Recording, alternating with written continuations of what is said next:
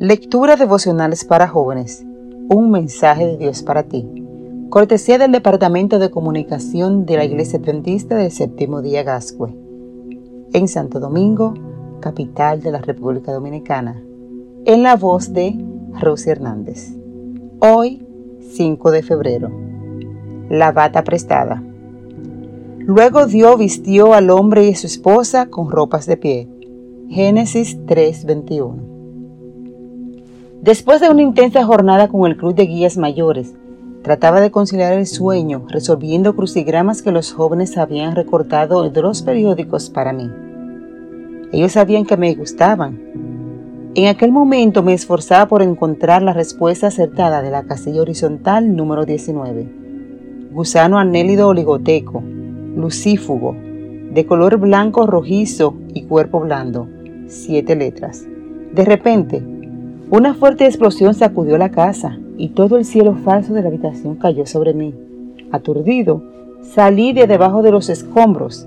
Entonces empezaron los gritos y las ráfagas de fusiles y ametralladoras. El movimiento guerrillero 19 de abril estaba tomando la población Miranda Cauca, donde yo trabajaba.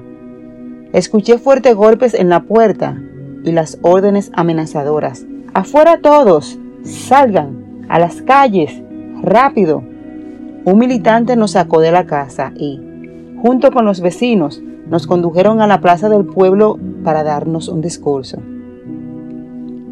Cuando llegamos al parque, pude ver un gran número de personas allí reunidos, la mayoría semidesnudos. Habían sido arrebatados de sus casas sin darles tiempo a vestirse. Hasta ese momento, aturdido por la explosión y desconcertado por lo que estaba ocurriendo, no me había percatado de que yo también estaba en ropa interior. Solo cuando uno de mis feligreses se acercó y me miró de pies a cabeza diciéndome, Pastor, usted está sin ropa. Me percaté de mi vergonzosa situación. Quise que la tierra me tragara en aquellos momentos. El predicador, el pastor, estaba en la calle semidesnudo en medio de una multitud. Entonces el hermano hizo algo que nunca olvidaré se quitó la bata que llevaba puesta y me envolvió en ella. Conmovido por el gesto, no pude evitar recordar la escena que narra el Génesis, cuando Dios vistió a nuestros primeros padres. Ellos habían confeccionado delantales de hojas de higuera para cubrirse, pero sus ropas pronto se marchitaron y la vergüenza afloró nuevamente. Entonces Dios le hizo túnica de pieles, cómodas, fuertes, duraderas y adecuadas las hojas de higuera representan todos los caminos y atajos que muchas veces tú y yo inventamos tratando de encontrar paz para el alma, tratando de hallar la salvación por cuenta propia.